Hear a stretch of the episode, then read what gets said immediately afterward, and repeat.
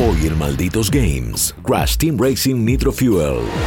Me di cuenta jugando esta, eh, esta remake total, que se ve fantástica y ya les voy a dar muchos detalles, que es para mí el gran fuerte de Crash Team Racing. Y es que sentí que es un juego de karting donde importa cómo corro. La que más me gusta es el turbo, que vos agarrás el, el, el- el bidoncito de nitro y podés elegir guardártelo no para la, para la recta, sino para dispararlo al lado de alguien y hacerlo bolsa.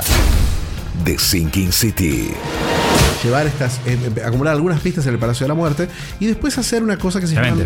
¿Cómo? De la mente. De la mente. De la muerte no. De la mente. Dijiste muerte. Bueno, donde uno va recreando distintas, eh, va recreando una, en un mismo espacio, distintos puntos en el tiempo a través de siluetas y tratando de reconstruir exactamente qué pasó. Fórmula 1 2019. En ciertas carreras tenemos que dejarles el lugar a nuestro compañero de equipo para que salga primero él y lo tenemos que medio que escoltar y evitar que un determinado personaje, un determinado corredor ocupe ese lugar. Si vos jugás con el pad, salís andando joya. Sí. Pero si vos estás con el volante, el juego está doblando en la cutscene y cuando te toca la luz verde para empezar a, a correr, te hace Sí, pegar un vimos, hecho, salto gameplay. que es Sí. muy incómodo Sí, sí. y que me hizo chocarme varias veces. Claro, vos tendrías que estar replicando el movimiento. Tenés que estar como justo Sí, y es, sí. impo- es prácticamente imposible.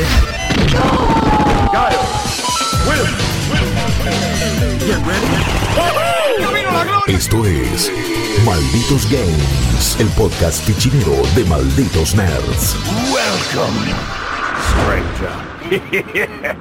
Estábamos eh, en nuestro caso por escuchar una anécdota muy copada sobre Nos Rippy corta- que nos iba a contar Fichi. Pero eh, la gente acá que, que nos da rec eh, no, es cortamambo. eh, justamente a vos, Dani, te estamos viendo. Daniel Arbón, a Largo y a Mako también, que están ahí operando todo esto que se da a conocer como Malditos Games, nuestro podcast de videojuegos, porque tampoco estamos para hablar de otras chácharas. Mi nombre es Guillermo Leos y acá siempre te traemos los mejores juegos de la semana, aquello que estuvimos probando y que más nos entusiasmó. Y para que vos sepas, ¿no, amigo, amiga? En qué gastar tu dinero, en qué apostar y a qué no, quizás, o a qué dejar pasar. Eh, para eso hay una mesa de notables, para eso eh, ya estamos aparte alejándonos de el bajón poste 3, que, que- que es verdadero, que existe. La semana después de E3 no pasa absolutamente nada en la industria de los videojuegos, no salen juegos importantes, quizás el alguno copado en la E3, este año no fue tampoco la cosa del available now, sino que como, bueno, todos dijeron, eh, un par de semanitas Pero después. Cadence llegó en un momento muy lindo.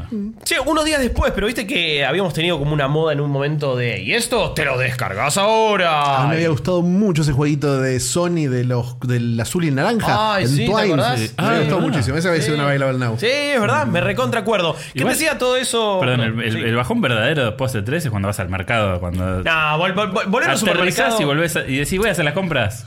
Cuando y hay- te, te pegas un tiro. Hay tres variedades de mayonesa y ningún otro, otro condimento para comprar y cuando no están los egos, cuando no hay un montón de cosas. Había hasta variedad de pan lactal. Pan lactal hawaiano, medio dulce, fantástico. Disfrutamos de un montón de cosas eh, que- culturales y gastronómicas en la E3 y en Los Ángeles, además de probar una bocha de juegos recopados. Quien decía todas estas cosas es por un lado Ignacio Sainz, Fichinescu, ¿cómo andás querido? Muy bien, muy bien. No sé qué pasó en la E3, Guillo. ¿Por qué volviste y decidiste ser Freddy Krueger? Eh, porque dije, voy a aterrorizar a los niños en sus pesadillas. Porque la, la hora que volví caliente, era como diciendo, eh, estamos acá probando juegos. ¿Y cuándo salen los juegos? ¿Cuándo salen los juegos? ¿Eh? ¿Eh? ¿Y la próxima consola? Bueno, voy a ir a las, a las pesadillas de Phil Spencer a decirle, dame más datos de la Scarlett. A, Ca- a- a, en este caso, John Layton a decirle, ¿por qué no estás en la E3, Gil? Vos tenés que estar porque si no, este show se cae. PlayStation no perdió nada no estando en la E3. La E3 perdió una bocha. A nadie le importó. Así que no se hagas el Gil. No te hagas el Gil porque queremos. Es un lindo evento. Yo le tengo mucho cariño. Justo, justo había apagado la cámara yo por ese momento. Ah, claro. Eh, y quien también está acá es Jeremías Cursi, alias Chopper. ¿Qué onda? Hola, bien. Me gusta que haya relacionado el suéter con, con- con algo copado como Freddy, porque yo estaba yendo más para el lado del Grunge. Me tiró medio curco. Eh, bueno, a ver, también de nuevo, acá te puedo eh, rebobino y digo, y sí, me, me pego para atrás, la 3 veo un show que se está que se está viniendo a menos, que se está quedando, cada vez Yo escondí los barbitrucos, igual no se preocupen. No, No. Tiene, tiene menos relevancia, Sony no está, y si Sony no está, es como que algo le falta a esto. El folclore este, amiguito, se pierde.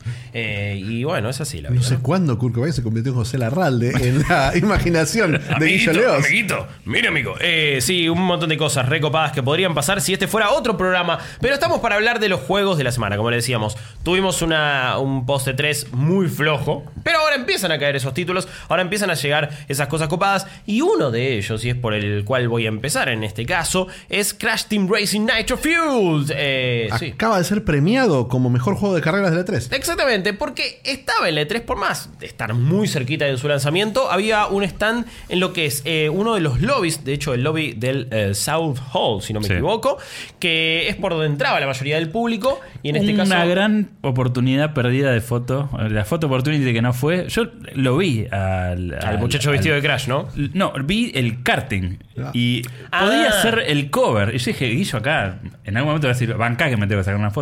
Descubrí que Guillo es una persona muy tímida, de un gran inglés. Pero le cuesta arrancar, le cuesta el caradurismo. Yo Sí, lo- me medio que cuesta. lo tenés que empujar. Todos sabemos que a vos no te cuesta el caradurismo, no Chopper.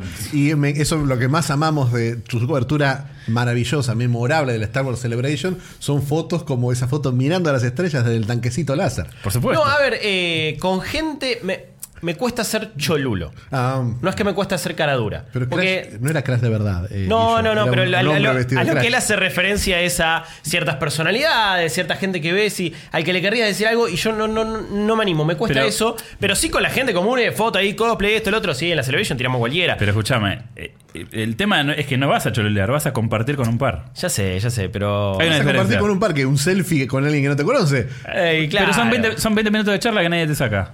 No, está Es bien. muy Ya, a mí me pasa, yo soy como Guillo. Yo veía, Me yo me, volvía, me volvía loco en, en la E3 Chargers Week, un Eh. ratito antes. Me veía a todos mis ídolos, a Austin Walker, a Jeff Claro. Gerstmann. Y me tocó jugar un juego que no puedo nombrar, que me tocó jugar competitivo en Mm. Mira. el mismo equipo, junto a el gran Brian Crescente. Sí. Brian Crescente, leyenda de Kotaku, leyenda de Polygon, leyenda de Variety, hoy leyenda del desempleo, Sí. lamentablemente. Está armando pero, algo. Pero que estaba, lo tenía sentadito al lado y me terminó y me dijo, good game. Y casi me muero. Le dije, yo le contesté, eh.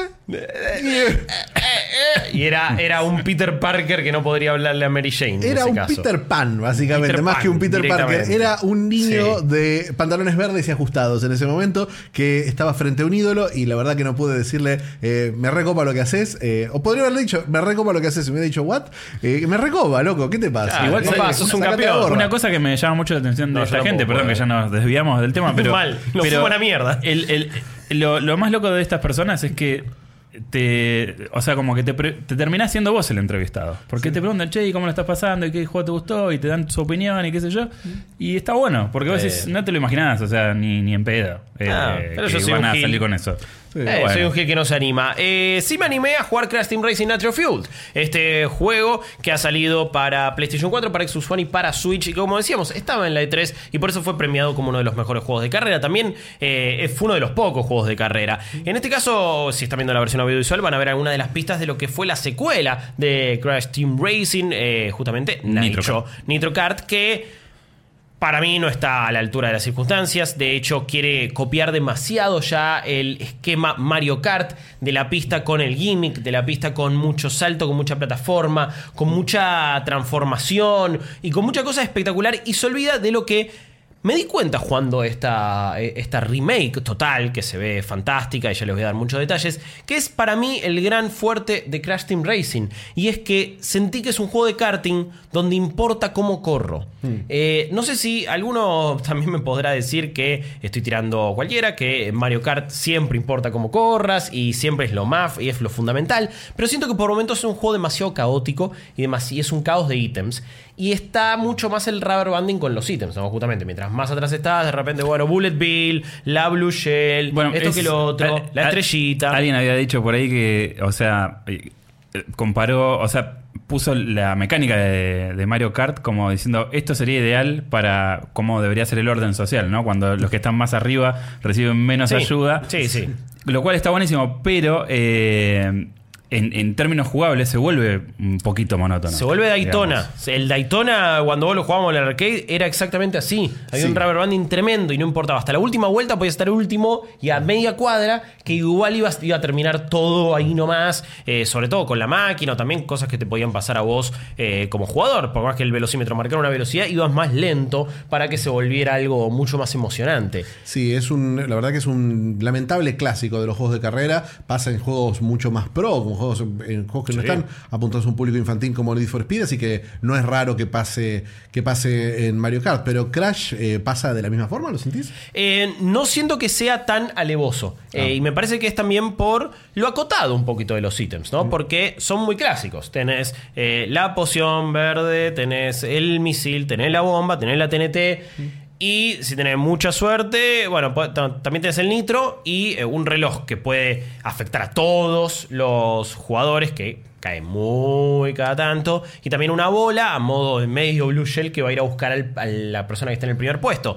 Si tenés 10 eh, de las gumbas, de las, de, de las frutas, eh, vas a. No, no gumbas, wompas, eh, perdón. Gumbas son eh, los personajes de Mario. Tenés, te dan como un campo de fuerza. no, eh, no, a ver, si, si tenés 10 de, esas, en teoría vas a penita más rápido en algunos momentos y también los ítems se potencian y pasan Sí. a tener o más duración o un mejor efecto. El campo de fuerza, en vez de ser verde, es azul, dura más y puede tener más pegue. Eh, la, la máscara eh, te, va a durar más protegiéndote eh, y también vas a poder golpear mejor a los, a los enemigos. Pero bueno, son muchas cosas que van a ir mejorando con estas 10 frutas que vos tenés que juntar. El tema es que yo siento que en la primera edición de, de, de Crash Team Racing, y, y lo volví a sentir con esta remake, importa mucho más cómo maneje. Y creo que es lo que me enamoró siempre de este juego. Eh, importa mucho también conocer las pistas. Y no se trata tanto de atajos, sino de cómo yo voy aprovechando lo que es la mecánica fundamental del juego. Y que es justamente el boost que vos podés recibir cada vez que drifte- drifteás. Cada vez que vos vas haciendo el famoso snaking también en cierto punto. Sí. Que te permite que. Y que funciona distinto a Mario Kart. En Mario Kart vos tenés como que mantenerlo y vas. eh, se, se va cambiando de color. Por ejemplo, en Mario Kart 8 Deluxe. Y va cambiando de color hasta. Y cuando lo soltás ahí tenés un boost. Que Sí. es equivalente a cuando vos lo manteniste. la gran diferencia en este juego, o sea, es como que lo tenés por etapas, ¿sí? Sí. Eh, o sea, tenés hasta tres etapas que cuando lo haces perfecto salís eh, con una velocidad terrible, pero además lo que tiene este juego que a mí me gustó, porque a diferencia tuya yo no jugué este juego mucho cuando era cuando en su momento, Sí. y lo estoy descubriendo con esta remake, y lo que noto es que el diseño de las pistas, digamos, implica que vos tenés que saber dónde aprovechar estos, estos momentos. Sí, sí. Y mismo los atajos. O sea, hay atajos que si vos no vas a cierta velocidad no los podés utilizar. No, y si no saltás de una cierta forma, no vas a llegar. Porque lo que tenés es que con los, con los bumpers, con R1 y con L1, lo que vos haces es. Tu personaje salta en algunas plataformas y en algunas elevaciones es clave porque mientras más hang time tengas, vas a. Cuando caes en la pista, ahí salís con un boost. Incluso hay técnicas muy locas de, por ejemplo, según donde caes, eh, si vos te estudias más o menos el layout de la pista, no acelerás y aprovechás la inercia y agarra una velocidad todavía mayor. Sí. Eh, tiene un montón de detalles muy copados y una cosa que quería agregar sobre los ítems que me pareció increíble es la idea de que tienen como pequeños perks como dobles funciones, por ejemplo, no sé, Sí. la porque sí, o sea, de un- desde un punto de vista básico, el juego tiene los ítems que emulan un poquito Mario Kart, aunque me parece que este juego en particular es más parecido al Diddy Kong Racing que a Mario Kart. Ok. Eh, pero eh, lo que tiene es, por ejemplo, el, el- el TNT. eh, si a vos te lo tiran, vos podés eh, zafar del Sí, sí. TNT saltando cinco veces. Eso, estás con los bumpers, tucu, tucu, tucu. y te lo sacás de encima. Pero eso hace que vos pierdas el momentum de turbo. Entonces tenés que hacer como un balance en el momento.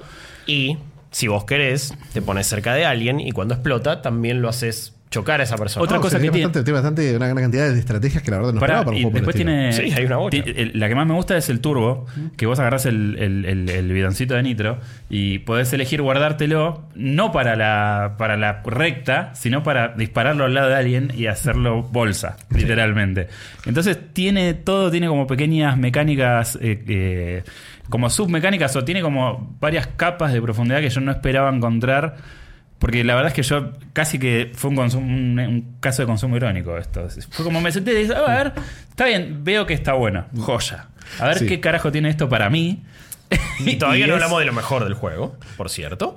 Eh, que es me- el me modo sorprendió. aventura. Sí, no, no, no, bueno. sí. Bueno, el pero el original tenía modo aventura. Sí, sí, sí, pero hoy por hoy también lo vuelvo a valorar todo lo que todo lo que da. La verdad que tenés ahora tres niveles de dificultad y también puedes elegir eh, hacerlo en el modo clásico o en el modo Nitro Fueled. El modo Nitro Fueled del- del- de, este modo aventura que consiste en un alien viene a la Tierra y reta a un duelo en un montón de carreras a Crash y sus amigos y también sus enemigos y dicen eh, si ustedes cumplen una serie de desafíos van a poder jugar contra mí una carrera por el destino de la Tierra. Si gano los mato a todos y si no se quedan con su planeta. Básicamente un Eh, Mortal Kombat motorizado. algo así, algo así realmente. Y de esa forma vamos a ir pasando. Básicamente eh, un Motor Combat como había eh, sido el Motor alguna vez, Kombat. claro, Como obvio. bautizado que alguna vez hicieron. Obviamente que lo fue. Entonces, de ahí, ahí empieza un modo aventura donde tenés cuatro hubs centrales, donde te van apareciendo cuatro pistas en, en cada uno. Y lo que tenés que hacer es conseguir el trofeo, ganar cada pista para así pelearle a un jefe. eh, que es de- en uno de los mismos, ya en una de las mismas pistas que usaste,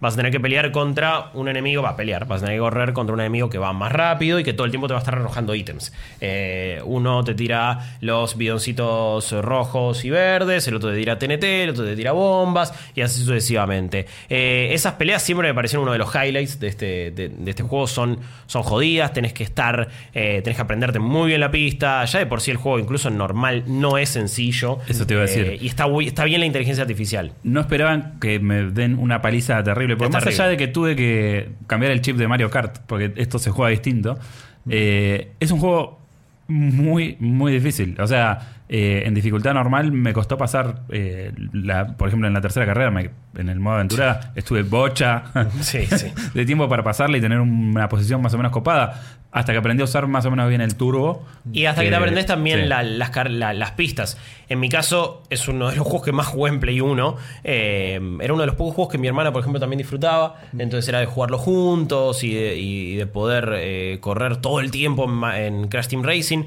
Y me acuerdo de muchas de las cosas de las, de las pistas. Entonces en Polar Pass, yo ya sé que en un momento cuando va a venir una cierta elevación, puedo pasar por arriba de, de una pared que si no la tengo que bordear haciendo como. O, o disminuyendo mucho la velocidad. Entonces ya me acordaba de esos pequeños truquitos que sabía que eran claves. Y cada tanto te paso alguna pista de una. Pero son las menos. Eh, en este caso, esto es Blizzard Bluff, Bluffs, no me acuerdo cómo se llama. Y me costó un huevo. Eh, ¿Cómo se ve este juego? Se ve se ve- fantástico. Todavía no llegamos a eso. Se ve, se ve increíble. Sí, bueno, ahora después si querés, porque tengo un par de cosas para decir.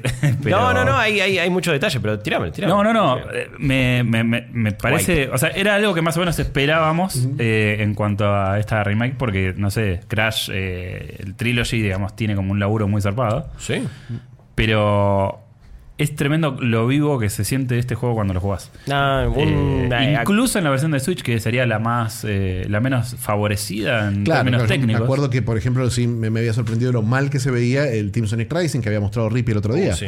Eh, Bueno, ese juego está muerto al lado de esto. O sea, Sí. literalmente. O sea. Lo veíamos la otra vez y las pistas eran como. Che, no hay detalle acá. Acá está lleno de, de color, de, de todo tipo de, de- animaciones en el escenario, de personajes que aparecen ahí de fondo, que van hasta haciendo como algunas cosas medio graciosas y chistes y que tienen que ver con el- los Crash Bandicoot originales. Eh, a nivel iluminación es fantástico lo que se hace. Eh, me decía Chopper eh, fuera del aire el pastito, esos detalles, la nieve en las ruedas. Eh, No, pero tiene un re laburo. Y aparte los, los mismos personajes y los, y los carts es como que tiene una onda re cartoon, viste, como que todo se mueve, todo son piezas móviles y como que respiran.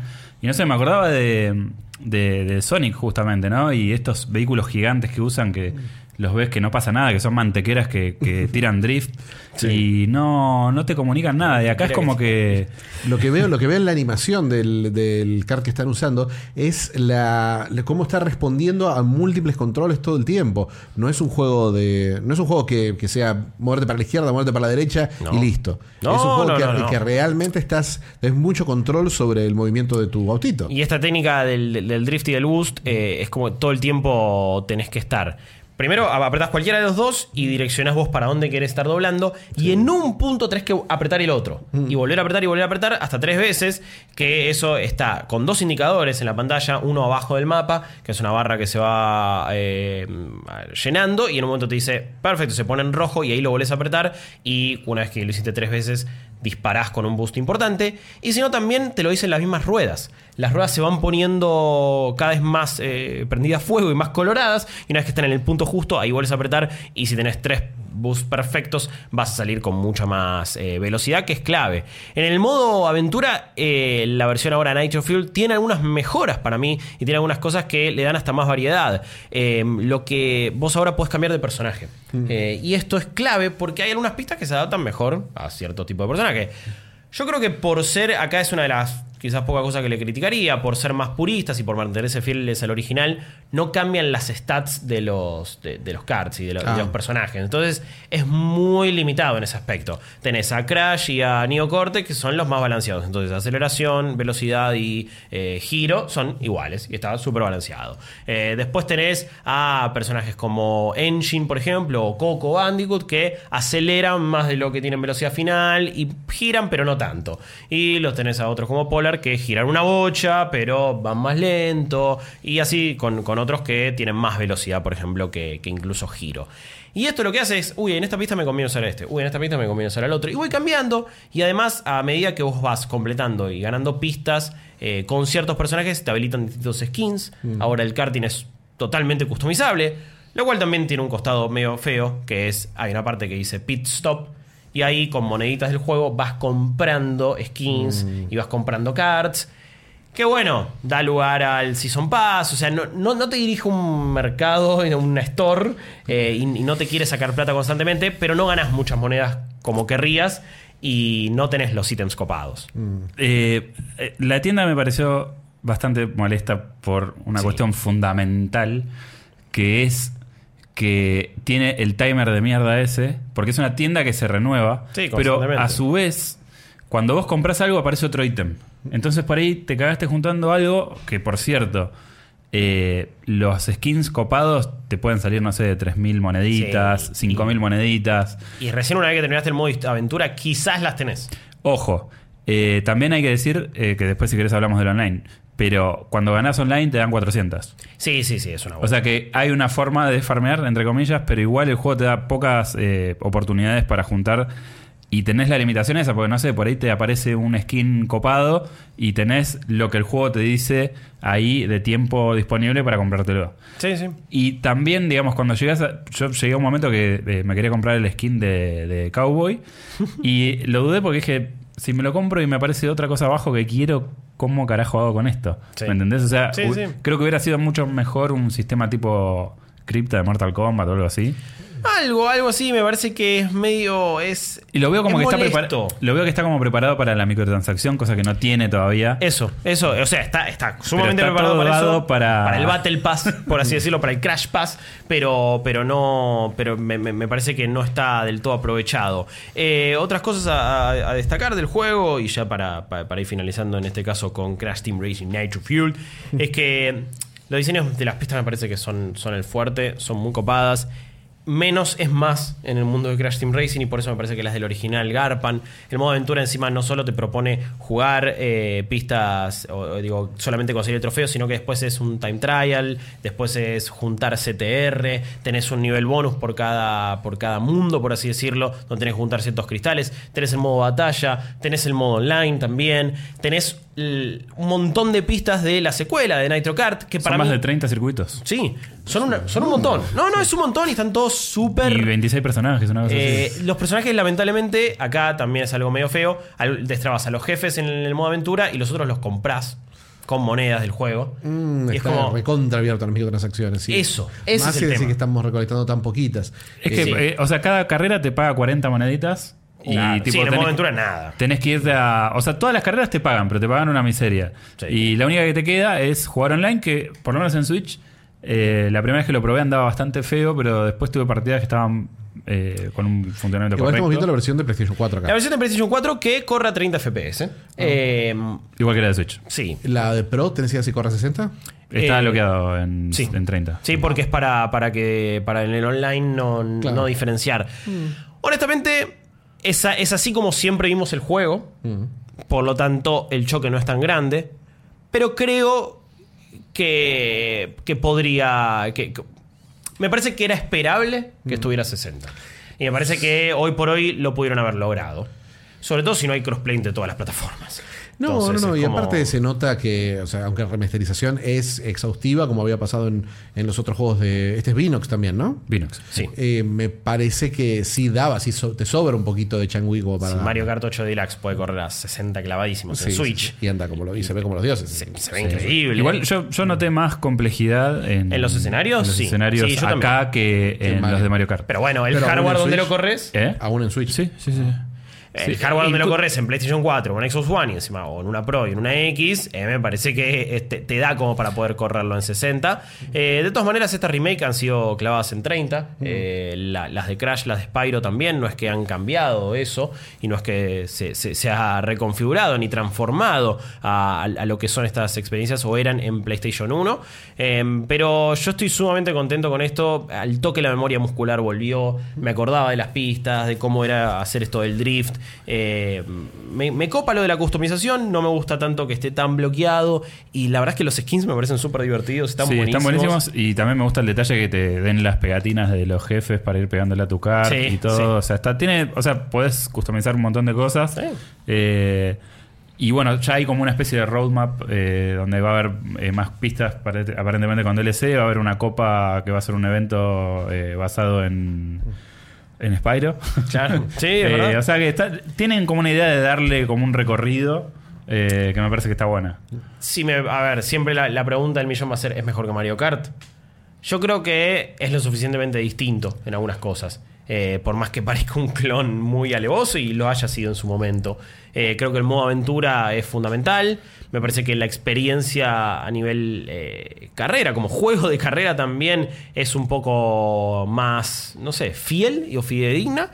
Y sí es difícil compararlo con un juego como Mario Kart 8 Deluxe, que encima tiene tantos años de historia, toma carreras de, de pistas de todos los juegos. Y es difícil, y yo entiendo la, la, diversión que da Mario Kart, pero yo me sigo quedando con, con Crash Team Racing. A mí es el tipo de jugabilidad que me gusta eh, y, de ya lo super mega recomiendo. No importa si, si lo comparo o no con Mario Kart, me parece un paquete súper completo, tiene una bocha de pistas, como dice Chop, le van a dar más soporte, tiene varios personajes eh, y sigue siendo un juego sumamente encantador, incluso con, estas, con las pistas de la secuela que a mí no me gustan tanto, pero bueno, ya después le tomaré cariño. Sí, no, igual eh, yo lo que, lo, que, lo que siento con esto también es que hubiera estado genial que sigan dándole pelota a Crash eh, Racing. Habiendo jugado esto, digo porque eh, pasaron 20 años de Sí. estos juegos. Sí. Y la verdad que la filosofía de juego es la misma y se mantiene fresco. O sea, vos lo jugás hoy y es un juego contemporáneo, ¿me entendés? Cómo se ve y todas las mecánicas. Sí, sí, sí. Eh, y creo que la única ventaja que para mi gusto le saca Mario Kart está en que Mario Kart iteró durante mucho tiempo en muchas plataformas y encontró una forma de, de hacer pistas que por ahí dicen un poquito más que ser eh, un, lugar de juego copado. Porque a mí lo que me pasa con estas pistas es que están buenísimas, pero son pistitas de carrera, digamos, no, no te dicen, o sea, en cuanto a lo temático y en cuanto a... No a- tiene esa cosa de montaña rusa, parque de diversiones que a veces tienen las mejores de Mario Kart. Sí, en Mario Kart ya encontró la- una forma narrativa, si querés, de plasmar esos escenarios de carreras que acá me parece que no está tan presente. Es o por lo menos es lo que yo siento, pero creo que tiene que ver con No, no, 20 no. años. Sí, está sí, presente, pero ni hablar, pero sobre todo en el 1 y en las pistas del 1 tiene que ver con que cada una correspondía casi con un personaje o a un cierto tipo de nivel de los Crash originales. Entonces estaban un poquito atados a, a eso. Eh, y sí, no, no tenés tantas sorpresas o, o cambios también como pasan en, en hoy por hoy un, un Mario Kart. Eh, ahora yo sigo insistiendo que comparás Crash Team Racing contra Mario, 60 Mario Kart 64 y Crash Team Racing le pasa el trapo. eh, y me parece todavía un mejor juego, o por lo menos así lo veo yo. Dicho todo esto sobre Crash Team Racing Nitro Fuel, eh, que igual el precio, perdón, eso qué onda, ¿qué te pareció? Porque está como 40 latitas está. Está a 40 dólares y me parece que está súper bien. Está bien. O sea, para el contenido que, que te ofrece, o sea, está está súper bien. Sí. Y eh, la verdad que no sé, me gustaría ver cómo va a ir la comunidad con el online, porque la verdad que si bien tiene un montón de modos de juego y es súper divertido para jugar con amigos, eh, o sea, estaría bueno que, La que vida no útil se les caiga. Sí, sí. Sí, sí, sí, Igual sí, yo creo que hay para rato, o sea, hay. Y más si le dan soporte, este soporte que dicen que Sí. va a tener. Sí, y ojalá salga una versión en PC y lo, que no esté a 30 FPS y que la gente le pueda meter mods y cosas locas. Malditos Games. Fichi, ¿Qué estuviste jugando? Porque este es- yo sé que estuviste jugando, pero es uno de los, de los anticipados, de lo que la gente pedía. Es uno de los anticipados y realmente es uno de esos juegos. eh, llevo jugadas unas eh, 20 horas de juego y que eran. Yo pensé que para este punto ya lo iba a haber terminado, pero, pero no. Y realmente es. Todavía no sé qué pensar de, de Sinking City. The Sinking City es el nuevo juego de Frogwares, los creadores de la saga Sherlock Holmes, que vienen de un par de avances muy interesantes en la saga, que son Testament of Sherlock Holmes y Sherlock Holmes Crimes and Punishment, Sí, y de un paso en falso que se llamaba eh, Doctor of the Devil, que es el último juego de la serie, que realmente era un juego que sumaba demasiadas cosas a la cuestión. Acá abandonan por completo el mundo de Sherlock Holmes, o, o casi en realidad ya veremos cuán, que un poco no lo abandonaron, y se van, se meten de lleno en el mundo de H.P. Lovecraft, de este novelista famoso por los mitos de Tulu y famoso por múltiples adaptaciones. Eh, los mitos de Lovecraft los hemos visto en el gaming desde la aventura de texto de 1988 del Arking Horror, de las excelentes aventuras gráficas Shadow of the Comet y Prisoner of Ice, y de, la, y de los videojuegos tan, tan extraños como, como el mismo Doom. eh, que tenía que tenía un Sí, Quake tenía. eh, Quake, Quake. Quake tenía. Quake tenía el primer, de el hecho. primer villano, Sí. el, el- el boss, el boss mayor de Quake era, era Shub-Niggurath, era, era un- uno de los eh, dioses antiguos de, mm, de Lovecraft. Eh, y eh, en los últimos años hubo algunos intentos de aventuras gráficas, quizás la mejor fue esta aventura de GameCube llamada Eternal Darkness, pero, pero la última es Call of Tulu, que fue una aventura también de un estudio francés de Cyanide, Frogwares es un estudio francés, y esta adaptación eh, realmente es algo muy muy extraño, es por... Es un juego que por ahí lo podemos descri- describir en capas. Es un juego de mundo abierto donde exploramos una ciudad llamada Oakmont. Nos ponemos en la piel de Charles Reed, un detective que tiene visiones y que, no, que son inexplicables y sus visiones la, lo atraen a esta ciudad llamada Oakmont, que al principio parece un pueblito, pero en realidad es mucho más grande. Es una ciudad que recuerda mucho a la, a la Inglaterra de principios de... A la Inglaterra, a la New York de principios del siglo XX, de 1920 más o menos que es el año donde está, la, la época en la que está ambientada el juego.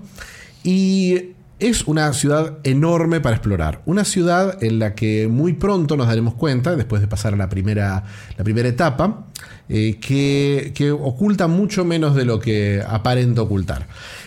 En- em, llegamos, empezamos el juego llegando a un puerto en el que tenemos que resolver un pequeño misterio, donde vemos que son que cada una de las áreas de la ciudad son como niveles grandes, donde tenemos lugares amplios para explorar y eh, formas de interactuar a través de diálogo, tipo juego de Bioware. Tenemos, eh, tenemos investigación, tipo aventura gráfica, donde vamos a un espacio, agarramos objetos, los comparamos, los, ¿Los en- combinamos? no, los guardamos más en un inventario. eh, no, es, no es tan LucasArts. Sí, sí, dije, son, objetos que ¿Somos uno un pollo? guarda casi como pistas en un inventario para después ir resolviendo un crimen. Bien. La resolución de los crímenes, el, el proceso básico del juego que aprendemos desde, desde la primera parte es: uno acumula una cantidad de pruebas y de, en base a las pruebas eh, va juntando en algo que se llama el Palacio de la Mente, que es como una graficación del cerebro de este, de este protagonista.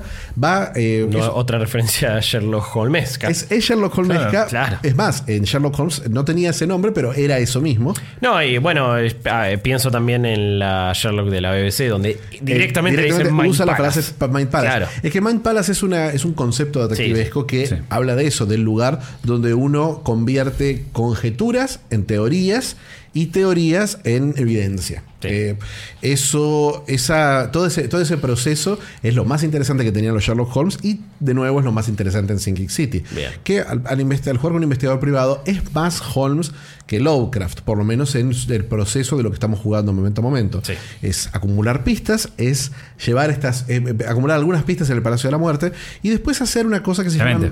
¿Cómo? De la mente. De la mente. De la muerte no. No, de la mente. Dijiste muerte. Bueno, quizás. De la muerte. Quizás te estás oscureciendo, Estoy poseído por el espíritu Lovecraftiano. Súper El Palacio de la Muerte. Sí. Eh, y. eh, al, eh, cuando, cuando, cuando encontramos algunas pistas, eh, especialmente usando una especie de tercer ojo, que es una, una- como una eh, visión de detective de Batman Arkham, Ok. pero que también, que también la tenías en los Sherlock Holmes, que ahí la estamos viendo en acción, que llega un momento que podés transportarte a una especie de reconstrucción de los hechos, que es, Ah. parece una cita directa, pero directa, el que lo habrá jugado se dará cuenta, a Return of the Obra a decir. El excelente juego de misterio, quizás el mejor juego de detectives de la historia, eh, del juego del año pasado, excelente, donde uno va recreando distintas, eh, va recreando una, en un mismo espacio, distintos puntos en el tiempo a través de siluetas y tratando de reconstruir exactamente qué pasó.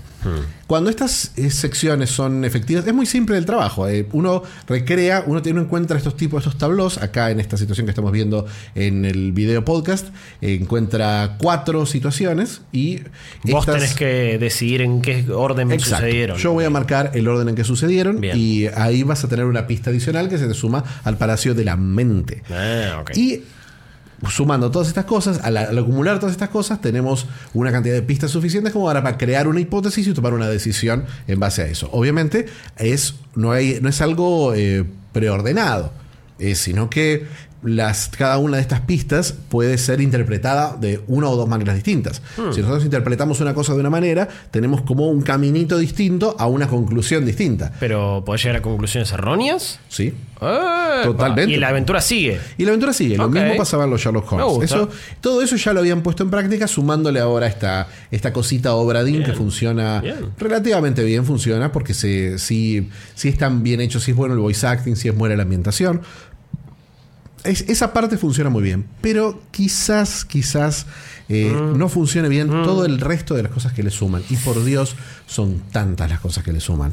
el juego. En las imágenes eh, o en el gameplay que estábamos viendo, pelaste más escopeta que, que el Main Palace. eh. sí, Y sí, sí, eso es- me resultó preocupante. Eso es un problema. El juego tiene Sí. mucho combate contra criaturas tonianas.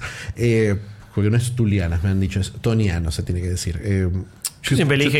Yo siempre le dije. Yo, quiero Cthulhu, saber- yo en realidad lo que más me interesa es dónde Cthulhu. consultás, cuál es el circo, el guild de los Reddit.com que... barra HP Lovecraft, ahí le preguntas lo que quieras saber. Eh, mira, lo que tiene el juego es que todas estas partes de investigación están bien.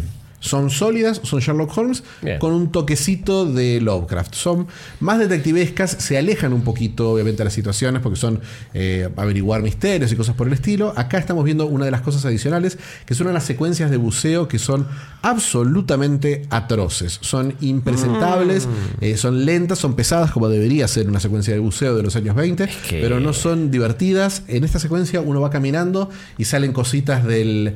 del salen, salen como geysers de. como, como, como vapor de la tierra. Sí. Y si uno lo pisa, te causa daño. Y si pisas muchos, tenés que volver un checkpoint y cargar un minuto y medio No, para volver al Pero aparte veo una cámara totalmente pegada al personaje Sí. y que hace que no, no, no tengas percepción del, del escenario donde estás y no Ojo, sepas es- dónde ir. Es parte de lo opresivo que tiene el juego. Es parte de. Uno cada vez que tiene. Cada, cada vez que ve algo que se le acerca a la locura, eh, hay una distorsión en la imagen, es bastante efectivo. Uno tiene un medidor de locura que va subiendo y bajando. Ok. Quizás una simplificación de lo, del efecto mental que tienen los mitos de Tulu. ¿Cómo hace para que sube o baja? De ¿Es un inyectas antipsicóticos. Ok. Eh, una vez más, una simplificación. Sí, me parece medio reduccionista. El juego tiene, el juego tiene mucho combate, muchísimo combate. Hmm. Eh, aún en la parte submarina hay combate contra unas anguilas gigantes No. que no tienen nada de. ¿Pa qué? Que son monstruitos de juego en tercera persona, no tienen nada terrorífico realmente. Y obviamente a la cuarta vez que los viste ya no te dan miedo.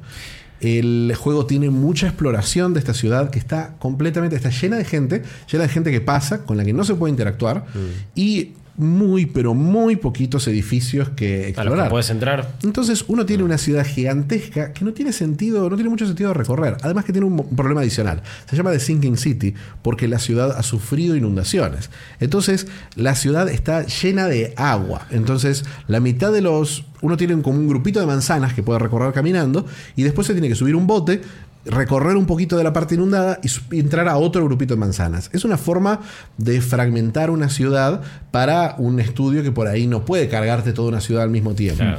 Pero, y tenés fast travel también, pero el fast travel es, tarda muchísimo. Em, y realmente uno termina haciendo eso. Uno termina recorriendo la ciudad completa. Al principio, cuando uno se harta, o por lo menos lo que me pasó a mí, yo recorrí toda la- todo lo que se podía de la ciudad, ab- abrí todos los puntos de fast travel. Clave. Porque solamente con mirar una cabinita ya tenés el fast travel. Eh, y directamente terminás saltando de fast travel a otro. Sí. Después se vuelven un poquito más complejas las investigaciones, con varios espacios para investigar, con algunos elementos adicionales que resultan más o menos interesantes, eh, que son eh, distintos archivos. Por ejemplo, tiene uno tiene el archivo del ayuntamiento, otro tiene el archivo de la policía, el archivo del hospital, donde nosotros podemos buscar sospechosos, donde podemos buscar hechos históricos, donde podemos buscar un par de cosas ¿Y interesantes. cuán de la mano te llevan para, para hacer esas cosas? ¿O Bueno, es, lo o lindo es que- lo- intuitivo lo que vos tiene el juego- decidís tiene voy y distintos acá? niveles. Tiene como pasa con el último Assassin's Creed de, con Odyssey. Sí. Tiene distintos niveles de, de agarrate de la mano. Eh, el juego te puede decir, por ejemplo, te puede decir cómo interpretar una pista. Te puede decir, mira, esta pista, de esta pista lo que tenés que sacar es una locación. De esta pista tenés que sacar el nombre de una persona. Hmm. Vos podés desactivarle eso y solamente tener las pistas. El juego, aún en la parte más fácil, no tiene waypoints. El juego vos tenés que leer las pistas y pensar a dónde tenés que ir en base a las pistas que tenés. es interesante. Te dan, igual generalmente las pistas te dan una dirección, pero solamente el hecho de ir al mapa y ver la dirección, ya sentís que estás teniendo un rol un poco más activo en la investigación. Claro. Sí. Eh, lo que, lo que no, me, no me gustó mucho de eso es que, por ejemplo, tenés mucha exploración, pero no tenés, no tenés un minimapa, lo que hace que estés constantemente accediendo a un mapa que tarda sus 4 o 5 segundos en cargar y cuando estás yendo y viniendo te juro que es, que es bastante molesto. Sí. Y, y bueno, y también la enorme cantidad de combate que tiene la lógica del survival horror. Tenés mucho combate y tenés una cantidad limitada Dos de... pistolitas y una bala. Tenés dos pistolitas, tenés pocas balas, tenés un crafting medio ridículo para hacer, eh, para hacer balas, que realmente es como que se siente que al juego le han sumado una serie de sistemas. Por ejemplo, vos tenés en la ciudad tenés zonas cerradas, que son zonas que son solo de combate, donde podés ir, donde podés meterte para tratar de buscar mejores ítems y salir corriendo. Eh, Estás farmeando. está farmeando cosas, tenés una cantidad eh, enorme, gigantesca de side quests que toman muchísimo terminar, pero que son increíblemente repetitivas. Y realmente se siente, en un punto se siente que el juego se podría haber comprimido mucho más a solamente esa, co- esa cosa de las locaciones que vos, que vos tenés que ir, eh, con un mapa lineal del Claro. tipo de Sherlock Holmes, o con un mapita que vos abrís y vas al punto que vos querés de la ciudad. El mundo abierto no le colabora en nada al juego, y a pesar de que al principio resulta, considerando que es un juego doble A en particular, el mundo abierto resulta espectacular, muy, muy lindo, muy fiel a Lovecraft.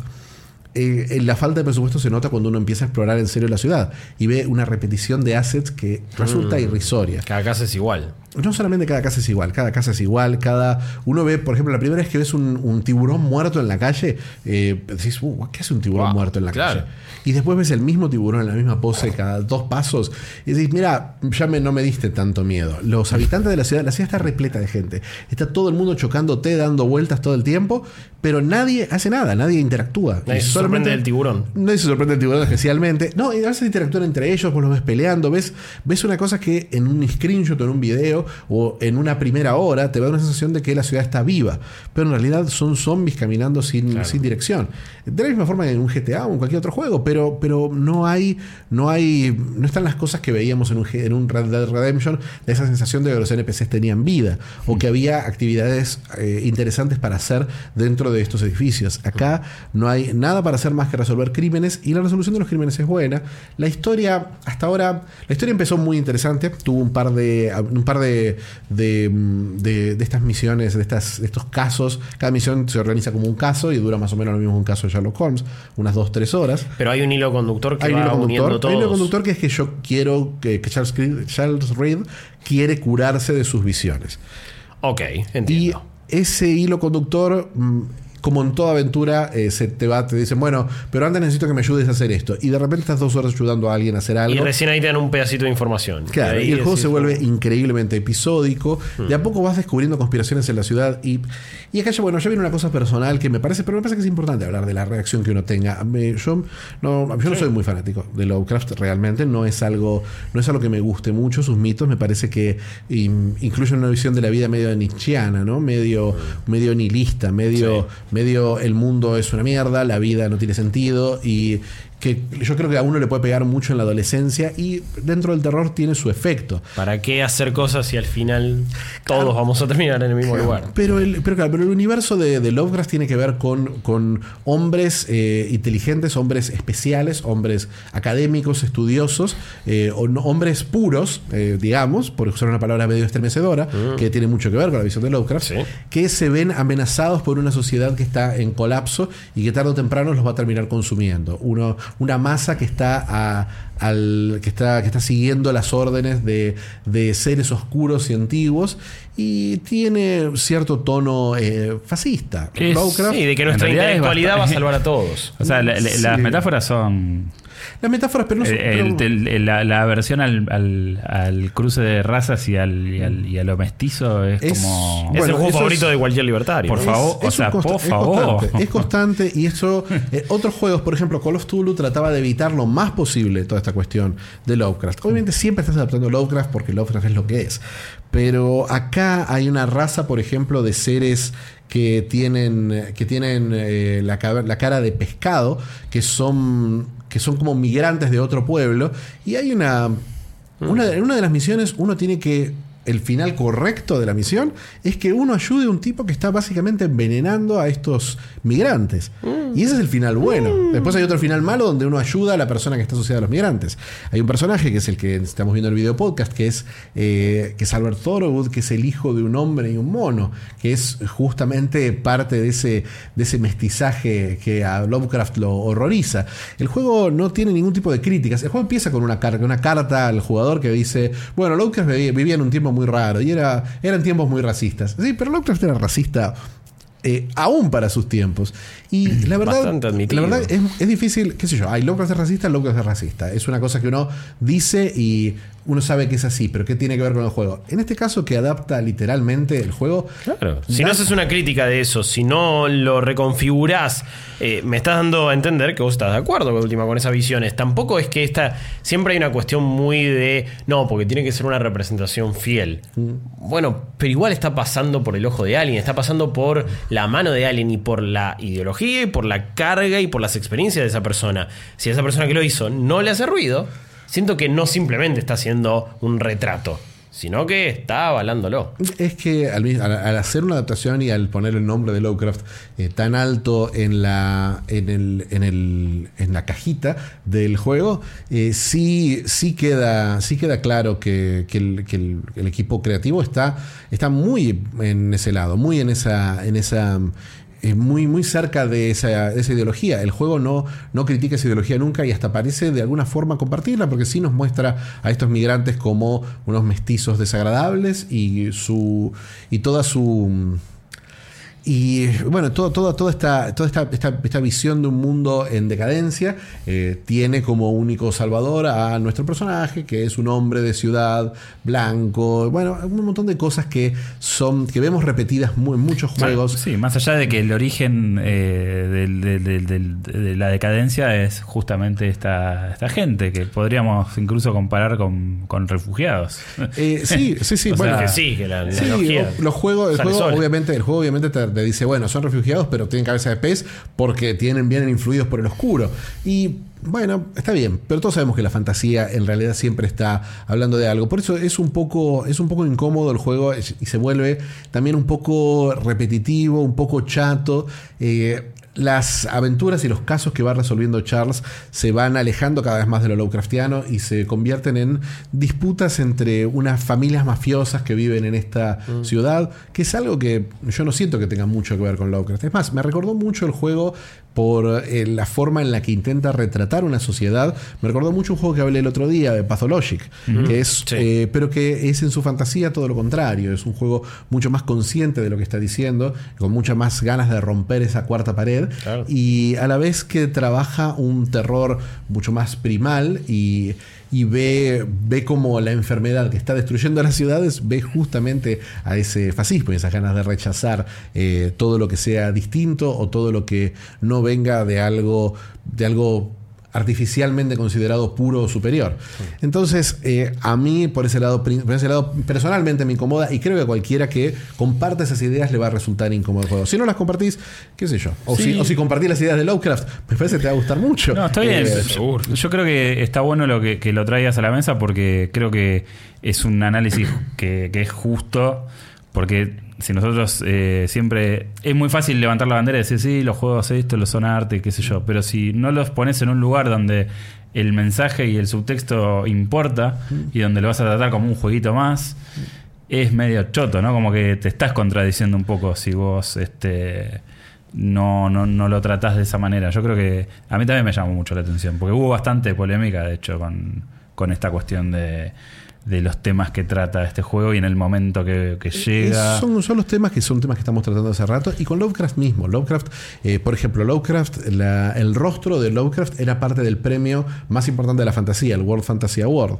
Pero desde 2015 él se retiró la cara de Lovecraft, ahora es un árbol, es el premio. Eh, pero, pero sí es un autor que genera esos problemas. Por alguna razón el gaming está enamorado de Lovecraft y... Y sabemos que tiene que ver con, con una, una relación con estos, estos mitos, con estos personajes, que quizás, quizás sea problemática. Quizás sea problemática, quizás valga la pena analizar por qué nos. ¿Por qué nos enamora tanto Lovecraft? ¿Por qué estamos.? ¿Por qué lo, lo consideramos una parte tan importante de, de esta, de esta mitología? A mí, personalmente, eh, personalmente no, personalmente no me gusta, me, hubo, hubo el momento, tuve mi momento para que, para que me guste y en este juego me parece que queda claro que, las limitaciones que tiene la visión del mundo de, de Lovecraft son, suelen ser un poco opresivas, en especial cuando estamos contando un juego que es una especie de fantasía de poder. En el universo de Lovecraft, es lo que suele pasar en todos los juegos de Lovecraft, el, el único que tiene poder, el, el poder tiene que ver con, con, con lo- con el mal, con lo oscuro. Cualquier persona que tiene la capacidad de cambiar las cosas, en general, es una persona que está tocada por el mal. Eh, mientras que los, los, los académicos, la gente pura, si- simplemente se vuelven locos y los destruye este sistema. ¿Cómo? Irónicamente le pasó a Lovecraft en, en su vida, que él también se consideraba una, una víctima del caos. Y, y realmente es una experiencia opresiva y el juego se va volviendo eso. Eh, pero lo que lo mata, más allá de su ideología, es una repetición constante. Repetición en lo estético, repetición en lo temático, repetición en mecánicas que no, van, no cambian después de las primeras cinco horas. Eh, las primeras horas son torpes, después se vuelve muy interesante. Después los primeros casos son realmente buenos, pero llega un punto que ya sentís que estás haciendo una y otra vez lo mismo, que era mi gran problema con Red Dead Redemption 2 también. Sí. Que la estructura de misiones resultaba muy repetitiva y eran muchas. Es un juego que si hubiese sido un juego lineal, como Call of Tulu, un juego lineal con eh, dividido en episodios, donde cada caso hubiera sido, hubiera llevado al otro linealmente, quizás hubiese sido un juego mucho, más satisfactorio de lo que realmente es. Eh, la suma para mí del, del rechazo que me causan las ideas del juego y la, el, rechazo, también te las cosas las mecánicas. el rechazo, te lo causa- el rechazo, el rechazo, eh, tiene que ver con un tedio, con una cosa Sí. de. eh, en el momento que me cuenta su historia Lovecraftiana el juego, ya sé qué historia me está contando. Voy 20 horas, sé que me faltan unas 20 más, pero ya sé perfectamente cómo termina. Y. Realmente es una, es una decepción. Considero realmente que es bastante mejor el Call of Duty del año pasado, que no enfrentaba y no criticaba a Lovecraft, pero eh, tenía el, tino de editarlo a Lovecraft lo más completo para usarlo casi como una inspiración eh, lejana eh, y no como una adaptación literal que este juego intenta hacer de múltiples historias. Realmente una decepción Singing City y un... Un juego, ya leerán mi review cuando por fin lo termine, porque lamentablemente ya me, ya me comprometí. Pero, pero sí, una decepción y un juego que realmente no recomiendo. Ok, bien. eh, a mí me quedó más que claro. Y eh, si no le tenía tantas ganas antes, después de escuchar también dónde se para a nivel ideológico, menos. Eh, En lo personal, si no puedo. No, no, no, no necesariamente coincidir, pero si no puedo estar cómodo con unas formas de ver el mundo, no me interesa jugar. Es esa que para mí no me hay, interesa. hay- eso. hay- hay cosas que se debaten y hay cosas que se combaten. Hay- Hay formas de ver el mundo que combatir. Sí, desde mi, desde mi punto de lado vista. también, sí, obvio. Eh, entonces, no sé. Eh, por eso nunca entendí esta cosa con Lovecraft. Y como tampoco entiendo, digamos, no sé. eh, pasa en todo el mundo, ¿no? Como que en ciertos eh, estamentos culturales eh, está pasando esto de, bueno, se- descubrimos que esta persona obra de tal o cual manera o tiene esta, esta forma de, de- de ver las cosas y se lo margina Se directamente, se lo cancela. Digo, ¿por qué en ciertos ámbitos tenemos una selección tan fina de quién vamos a tolerar y quién no? Cuando en realidad, viste, es, es- es bastante aberrante. O sea, mira, con Lovecraft, con Lovecraft llega un punto en que vos, especialmente con un juego así, que abraza de una forma tan, tan notoria las ideas, eh, lo sentís que no se lo cancela porque están de acuerdo con las ideas. Es la simple. O sea, que esa visión del mundo los representa. Por ejemplo, un obsesionado que nosotros conocemos con Lovecraft es Agustín Cordés.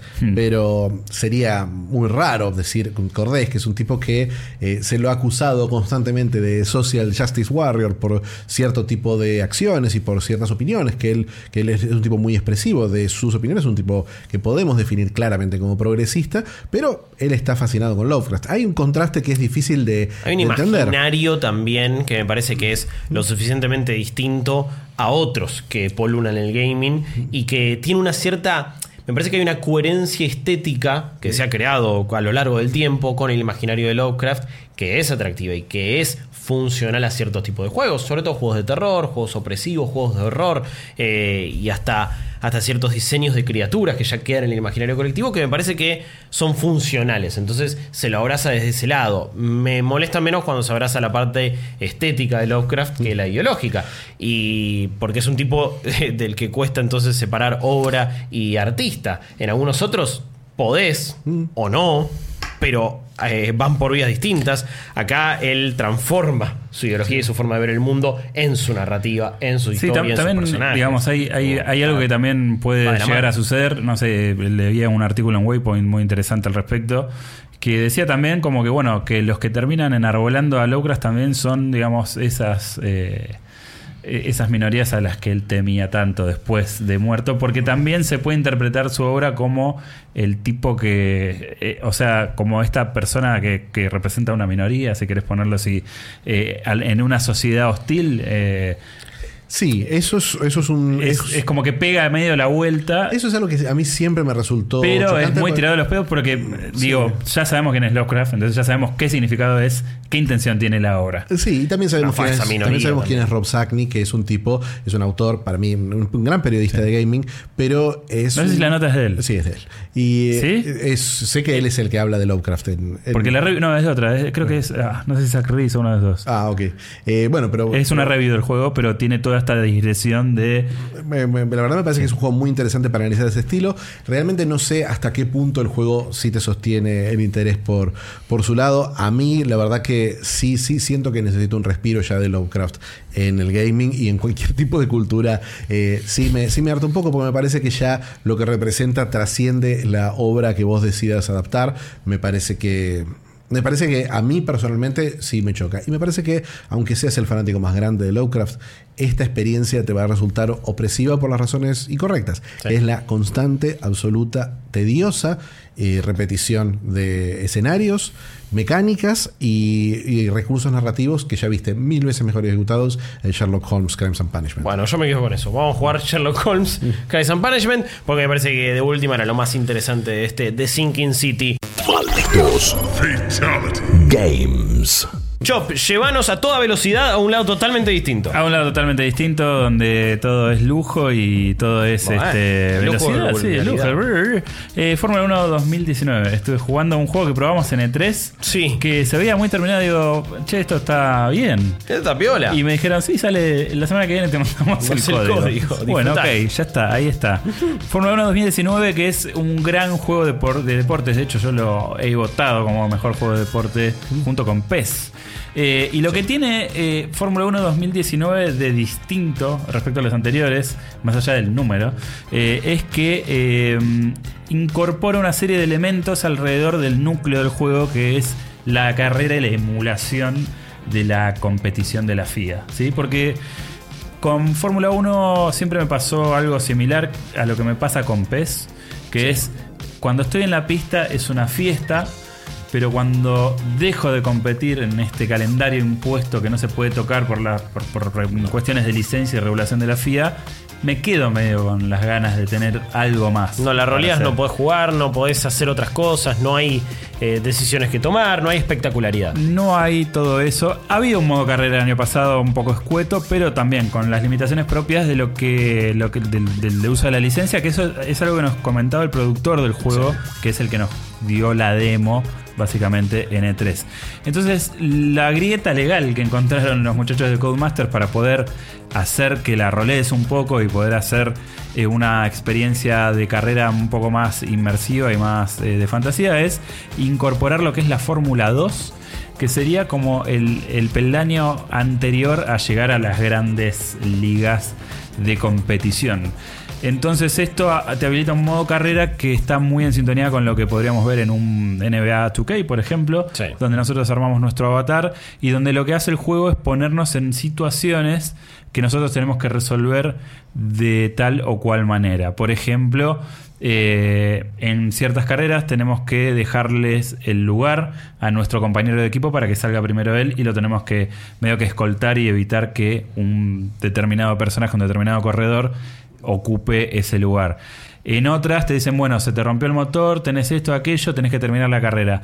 Eh, esto te lo comenta un narrador, viste, con una música muy, eh, digamos, eh, dramática. Entonces te dan el control en determinados puntos, que es algo parecido a lo que hace el, el modo historia de FIFA, ponele que... Ah, Alex Sí, Hunter. sí, Sí. sí, es como, bueno, da vuelta a este partido. Exacto, O, sí. Me meto un gol en tu debut. Es Sí, como- lo que tiene, tiene un sentido de timing muy interesante porque, eh, digamos, no vas a correr las 40 vueltas que dura una carrera de Fórmula 1, sino que por ahí te dan las últimas 5 en la carrera que tenés que correr completa. En, lugar, en lugar de correr 40, corres 6 o 7 vueltas. Sí, pero te dan lo, lo más atractivo Te y dan lo más. lo, lo- te dan lo más atractivo. Después esto... el highlight te dan. Claro, te dan el, el- el momento, el momento Kodak, digamos. Sí. Eh, entonces, bueno, la- la- el modo carrera está bastante interesante. Lo- ya jugué un par de horas, ya estoy en la Fórmula 1. Firmé con Toro Rosso, que son unos tanos divinos que eh, quieren la mitad de tabla, con lo cual yo me, me identifico. Bien. Eh, entonces, eh, digamos, siempre tenés. Eh, como, como en cualquier juego de deporte, el tropo es: tenés tu mejor amigo, tenés el chabón que es el Garca, que evidentemente se convierte en tu, en tu rival, Sí. que te va a estar persiguiendo durante toda la temporada. Y esta historia de idas y vueltas y qué sé yo, y declaraciones picantes eh, con, la, con la prensa, eh, se desenvuelve a lo largo de una serie de, de temporadas en la Fórmula 1. La verdad que está muy bien. Eh, Está muy bien porque se juega muy bien. Este juego lo que tiene es que vos podés convertirlo en un simulador eh, de toda regla o podés hacerlo algo más amigable, que es lo que hago yo, que soy un manco, eh, y lo pongo en un... ¿Qué hace cualquier persona que no tiene un volante, un Yo, setup eh, increíble? Lo estoy jugando con volante, quiero Ah, decirlo. mirá, me estoy, me estoy usando el, el que teníamos acá, el Ferrari. eh, Ah, sí. epa, bien entonces. Sí, sí, igual, igual yo, yo te digo, generalmente yo no sé, no soy un jugador pro de juegos de carrera, nada, pero creo que está recomendado que no te alcoholices antes de jugar. Ah, bueno. Eh, bueno. Te voy a contar algo que, que sucede mucho con este juego, que es algo muy molesto. Sí. Que es, Si tomó, no juegue. Si tomó no juegue. No, pero el, el tema es que cuando te hacen esta introducción, si vos jugás con el pad, salís andando joya. Sí. Pero si vos estás con el volante, el juego está doblando en la cutscene y cuando te toca la luz verde para empezar a, a correr, inmediatamente toma el input neutral del volante y hace como... Ah, claro. Te hace Sí, pegar lo vimos, un de hecho, salto gameplay. que es Sí. muy incómodo Sí, y que me hizo chocarme varias veces. Claro, vos tendrías que estar replicando el movimiento. Tenés que estar como justo Sí, y es, es prácticamente imposible. Eh, hay, dra- hay dramatismo porque en, en la versión de, de- de video van a ver... un- ¡Uh, esas caritas! esto es algo que tiene que es muy feo, Sí. que las caras Son de- muy raras. son muy raritas. Hay un caníbal y violento. Sí, sí, sí. No sé si es un caníbal, sino que son muñecos de cera, básicamente. Eh, no pasa lo mismo con los corredores eh, Auténticos auténticos que mejoraron muchísimo la, la, la- la- la forma de captar los rasgos faciales, la fisonomía, está como mucho mejor. El juego tiene mejoras visuales muy interesantes y muy sutiles, también voy a decir. Eh, sobre todo en la versión de consolas, que es la que estamos jugando en PC. ya va a un nivel mucho más allá porque tiene ray tracing, porque tiene Sí. una forma de recrear la iluminación nocturna, que es uno de los grandes cambios a nivel estético y funcional en las pistas, que eh, le da como una, una cosa mucho más espectacular y mucho más inmersiva. Pero el juego se ve del carajo y se juega bien, o sea, eh, tiene esta cosa de la emulación de las ruedas y la- eh, tenés daño mecánico y tenés la nafta, o sea, todo eso es ajustable según vos lo quieras jugar. Eh, pero además, lo que tiene de copado esto es que tenés las, las típicos eventos de, de juego clásico de las leyendas, tenés, bueno, lo- el modo carrera que hablamos, tenés el torneo, eventos por tiempo, za, za, za, za, y tenés por fin un modo online. En el Ah, cual Ok.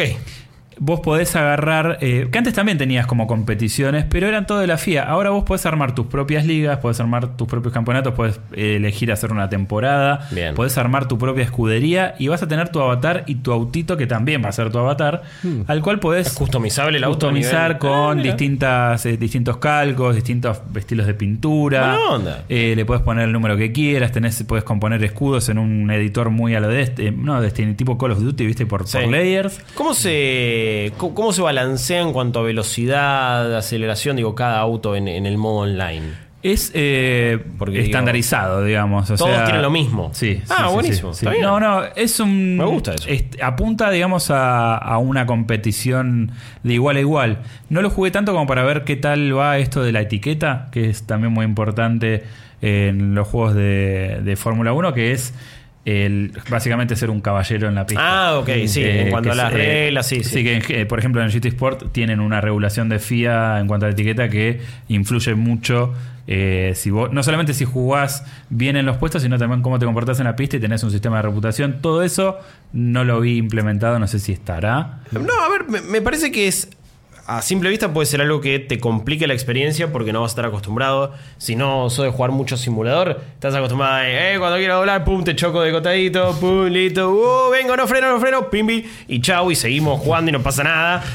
Pero yo creo que la experiencia online la hace mucho mejor. Jugar juegos como Forza eh, online, Forza Motorsport, no, Sí. no, no Horizon, es prácticamente imposible. Eh, hay miles de videos de. Así es jugar Forza Online. En la primer curva pff, es un quilombo donde si saliste ileso de esa primera curva, ganaste. No te, no te puede- o sea, de repente es Wreckfest, Sí. que lo bueno de Wreckfest, es un juego que me gustó mucho el año pasado, Sí. la gracia es chocar. Entonces es- tiene un sentido. Rack Pero- es el que era Next Car Game, ¿no? eh, claro. Sí, sí, sí. Entonces, y ahí decís, ok, sí, la gente está chocando porque es parte del juego. Mm. Pero cuando no es, claramente no es parte del juego, porque estamos en medio de Monza, no me rompa la bola, eh, vuelve las experiencias online para mí casi injugables. No, igual, eh, y acá o sea- y está bueno si tiene una etiqueta grosa y, no y lo muy firme. tengo que ver cómo funciona ese sistema de todas maneras eh, es un juego que te pone en un corset de que no, que no te va a quedar otra porque todo lo que Claro. vos jugás eh, está regido por esas normas vos tocas a alguien en pista te van a descontar tiempo te fuiste un poquito más del si tocas algo más que no sea el pianito digamos te van a meter una penalidad. mucha O sea, penalización, sí. todo- todo- cualquier acción eh, que se considere antideportiva o, o de ventaja, eh, vas a tener una penalización que por ahí, después cuando salís primero, te baja el tiempo y cagaste, o te bajan, eh, te van bajando, digamos, eh, la, eh, la, la clasificación en la carrera. Entonces, eh, vas, o sea, vas a estar obligado a jugar así. No es un, o sea, de hecho es lo más difícil que tiene este juego para mí, más allá de que me cuesta jugar simuladores o cosas que pretenden ser simulaciones, es que yo tengo el chip de el Dirt, ¿me entendés? O sea, yo Claro. voy a doblar y te choco y si puedo Sí. te estampo contra la pared y sigo, o tipo Daytona y acá Sí. tenés que decir, bueno, para, no me tengo que apurar, lo tengo ahí, lo estoy por pasar, voy a dar bien la curva, voy a salir acelerando de a poquito, gradualmente, no voy a pisarlo a fondo porque me voy a la mierda, no lo voy a tocar porque me van a sacar tiempo, o sea, es como que tenés que eh, contenerte todo el tiempo de pisar a fondo el acelerador y hacerlo Claro. solo cuando es el momento. Pero es uno de los juegos en donde vos te das cuenta que cuando te ceñís al, al trazado ideal de la, de la pista, pues tiene varias eh, instancias de entrenamiento. Y tiene. Yo juego, por ejemplo, con la línea de freno. Hmm. Pero si no lo querés hacer, tenés como eh, ejercicios, como, Ah, como drills, eh, antes que son cinco antes de, de encarar cada pista. eh, que te van enseñando el trazado ideal y te das cuenta que sin pisar a fondo y haciendo bien el trazado, Eh, seguramente estés dentro del top 10 de la carrera, top, Claro. top 5 fácil. Eh, es un decir fácil, quiero decir, ¿no? Porque no, Bueno, pero es cuestión de. no es de sencillo, pero eh, el juego te, te- te- te- va, te va a tirar para ese lado. No hay otra forma de jugarlo. Si no, no vas a ganar, no vas a poder avanzar en el modo carrera, no vas a ganar una carrera online. No, no hay forma. Eh, esto se juega a guante blanco, quiero decir. Sí. No hay otra forma. En Chop, eh, ¿vos lo jugaste en Xbox? Eh, lo estoy jugando en ¿qué? PlayStation 4. PlayStation 4, ok. Sí. ¿Y a cuántos FPS va? Eh, va, me parece que va a 30 clavados. Hmm, Eh. La versión que probamos en E3 era en una Pro y me parece que estaba un poquito más fluido la tasa de La frames. sensación de velocidad es buena igual a pesar Sí, de sí, eso. sí. Sí, Ok, la, la bien. sensación de velocidad es espectacular. O sea, se siente. O sea, estoy considerando ponerme un ventiladorcito USB para el vientito en la cara. Me encanta. Eh, aunque en realidad con el Efecto casco no lo sen- 4D. Aunque el- con el casco no lo sentirías, pero no sé, me da la impresión de que un vientito debes tener ahí porque vas a los pedos. Eh, pero. Me gustó la interfaz súper televisiva, eso me, Bueno, me eso también. genial. Este, este juego es eh, incorpora por primera vez eh, una serie de marcas y anuncios que están dentro de la competición.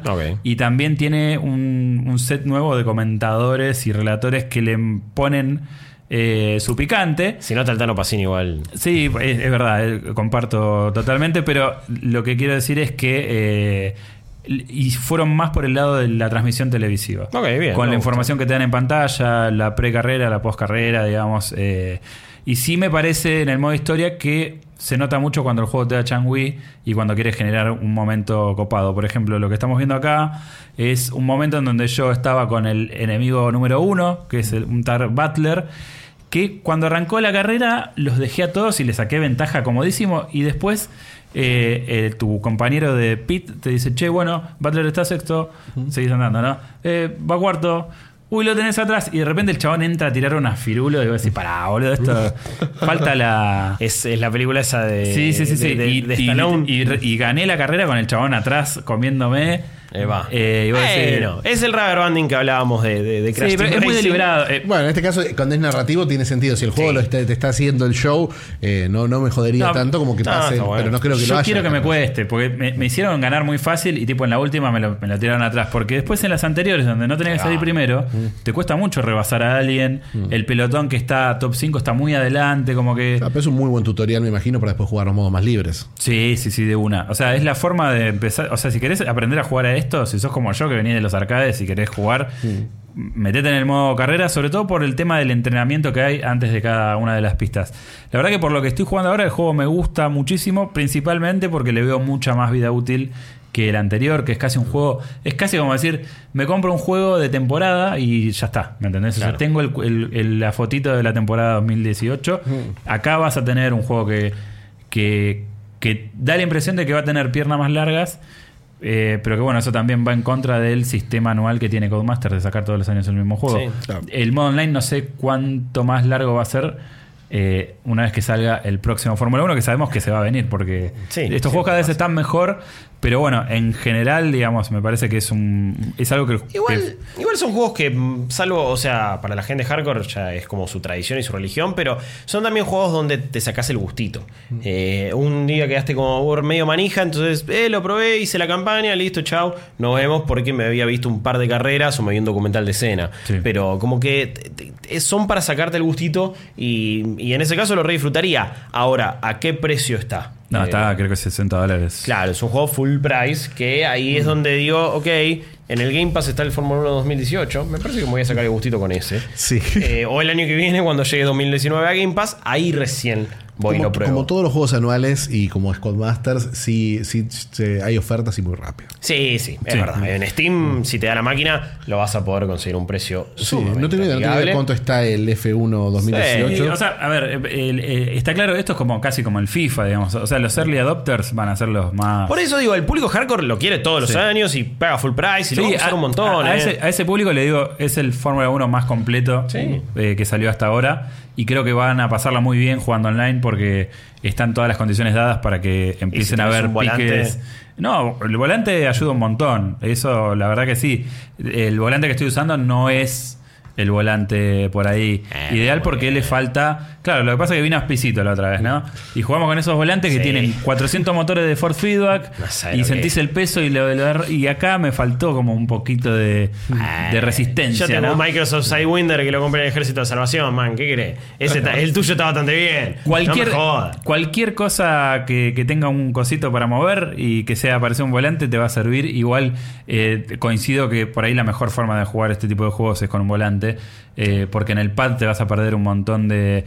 eh, que parece una obviedad, pero estos juegos hacen mucho por emular la experiencia con un volante y no tanto con un pad, al igual que pasa con Gran Turismo. O sea, eh, Gran Turismo es un juego si lo juegas con joystick, pero cuando podés empezar a sentir cómo juega con los motores de resistencia de los volantes y, y cómo de distinto se siente realmente en la mano cuando doblás con un auto y con otro, ahí te das cuenta que la intención por ahí del- de los que lo diseñan es completamente distinta. Sí. Eh, y acá pasa un poco eso también. Tremendo como me acuerdo todavía de algunas pistas de haber jugado Fórmula 1 2000 en Play 1. Sabía que esta era la de Melbourne. Eh, es una de mis favoritas. Eh, me dejaste bastante interesado con Fórmula 1 2019. Mirá, eh. No, entiendo que es un, juego, es, es un juego bastante de nicho. Eh, me parece que está muy Me cerca el modo historia. Quiero jugar en modo historia. El modo historia está, está bueno. Está, la verdad que tiene un buen de, un buen desarrollo. eh, me parece que era lo que necesitaban esto de sacarse un poquito la correa Sí. de la Fórmula 1 y, y incursionar en otras categorías que son igual de interesantes. Igual vas a los gomazos, o sea, es- tiene, tiene la, la emoción de una carrera. eh, y más allá de la captura que tengo acá, que es la captura que hace una Play común en 720, y más allá de la máquina que está reproduciendo esto, que por ahí no es la máquina para reproducir video, pero eh, realmente hay una sensación de velocidad muy bien lograda. es, eh, un juego muy, muy grato en ese sentido. Eh, pero bueno, como digo, son 60 dolarucos en una época del año en donde a veces hay que ahorrar para otras prioridades, pero si lo tuyo es esto, creo, eh, sin haber dicho el, el veredicto final, que lo van a tener días después de escuchar este podcast, creo que es la entrega más completa porque va a satisfacer, digamos, varias necesidades y varias demandas eh, más allá de lo que es jugarte una temporada de Fórmula 1, ¿no? Así Perfecto. que creo que ahí está el gran valor. Eh, y tiene, tiene un gran valor y quizás eh, más adelante a un precio más amigable sea todavía eh, más recomendable, haciendo un verso sin mucho esfuerzo. Antes de, de- de despedirnos ya, mínimamente hay algunos juegos que tienen su review en, en el sitio, pero que igual le decimos que lo estuvimos jugando. De nuevo, poste 3, hay algunas cosas que que se pierden, que, que quizás no llegamos a comentar tan a fondo. En mi caso le estuve metiendo bastante a Cadence of Hyrule. Si les gustó Cryptos de Necrodancer, este me parece que en algunas cosas es un mejor juego todavía. Me gusta mucho la progresión que tiene y cómo no es tan roguelike en el sentido de, uy, pierdo y tengo que volver a empezar todo de nuevo. Hicieron un Link to the Past, pero con las mecánicas de Christoph the Necrodancer, de esto de ir eh, al ritmo de la música, ir atacando hacia los personajes. El soundtrack es espectacular, es fantástico lo que han hecho. Visualmente eh, los sentís el maridaje de estas dos franquicias y sagas.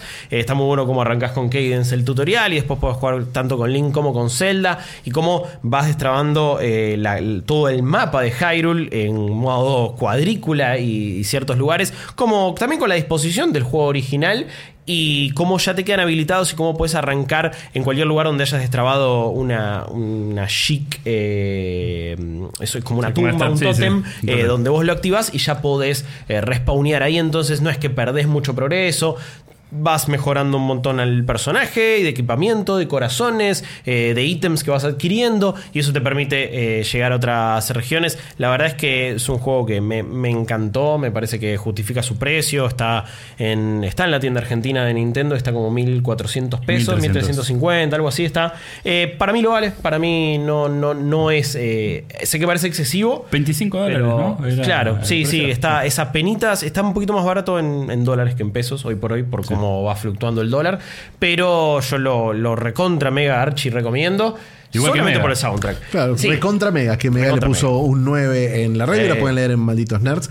Yo también estuve jugando algunos juegos, estuve jugando algunos indies. En especial estuve jugando My Friend Pedro, que era uno de mis juegos más esperados del año. Sí, el mío también. Eh, una- un intento de hacer una especie de Max Payne en dos, en dos dimensiones. En realidad es 2.5D, son escenarios y personajes en 3D sobre un, un juego, sobre, un, sobre niveles que están planteados en dos dimensiones, casi como un juego de pelea tipo Mortal Kombat o Street Fighter 5.